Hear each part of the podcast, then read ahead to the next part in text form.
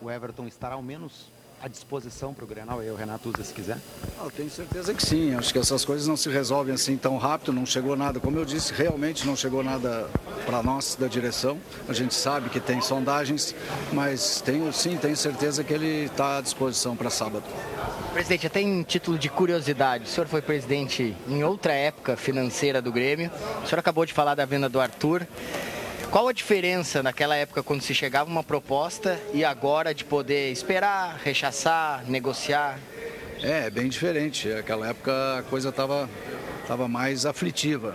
É, eu não, não para mim é sempre nós, o Grêmio, entende? Não vou dizer que direções anteriores foram mal nessa parte financeira ou coisa assim. Não, nós, o Grêmio, fomos mal há, há, há muitos anos atrás nessa parte financeira, sempre querendo na ânsia de ganhar títulos, e, né, muita, muito dinheiro em contratação, sem pagar as dívidas para diminuir os juros. E essa, esse Conselho de Administração atual, muito bem liderado pelo Romildo, faz isso. Pegou o dinheiro do Arthur e não saiu gastando feito louco, vamos dizer assim, né? A gente pagou um bocado de, de dívida e o juro diminuiu muito e a gente está apto a fazer novas dívidas se for preciso, então a situação é outra, melhorou muito e isso se deve muito a, a esse atual Conselho de Administração do Grêmio.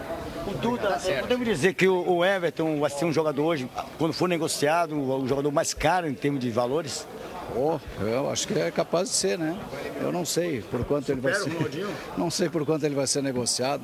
Eu, eu, não sei nem se vai ser negociado, mas é, tudo indica que sim. Então, afinal, ele é, é o melhor atacante do futebol brasileiro hoje. Isso não é pouca coisa. Então, sem dúvida, vai ser por um valor alto. Presidente Duda, queria falar agora, claro, a gente precisa comemorar muito né, essa classificação. Uh, sobre o Grenal, a importância que tem, porque a gente tem jogos importantes aí, né? A gente vai jogar pela classificação na Libertadores.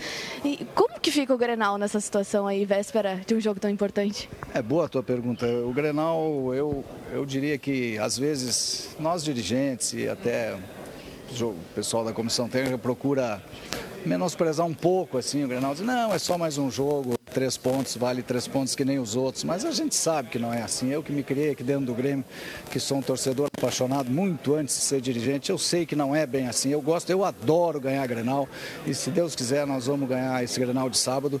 A gente tem jogo muito importante logo depois, né? Libertadores, quinta-feira, o Internacional também tem. Não sei como é que vão ser os times, mas não interessa, é a camisa do Grêmio contra a camisa deles e eu gosto muito de ganhar Grenal.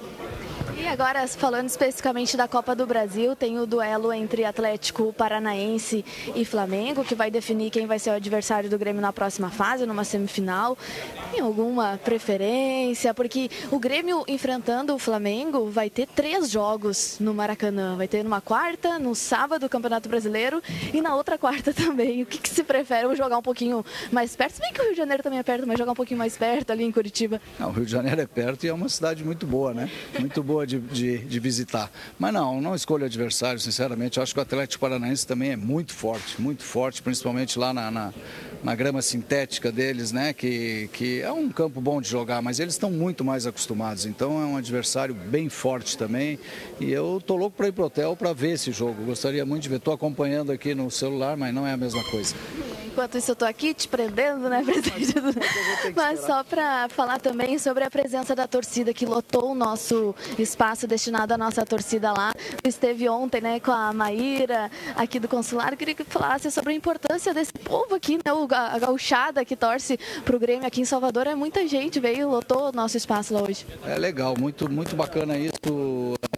O Grêmio tem torcedores em todos os lugares do Brasil, mas aqui na Bahia realmente é um pouco diferente. A Maíra faz um grande trabalho e ela é a consuleza do Grêmio aqui em Salvador, faz um grande trabalho. A gente jantou na casa dela ontem, é um convite muito gentil dela, estava muito bom, muito divertido. Ela, ela faz um trabalho bem legal. Então é, veio gente de lá, sem dúvida, mas muito, muitos baianos aqui, eu vi baianos que eu digo é que moram aqui, não sei se são gaúchos, acho que são, e outros talvez nem são gaúchos. E com a camisa do Grêmio.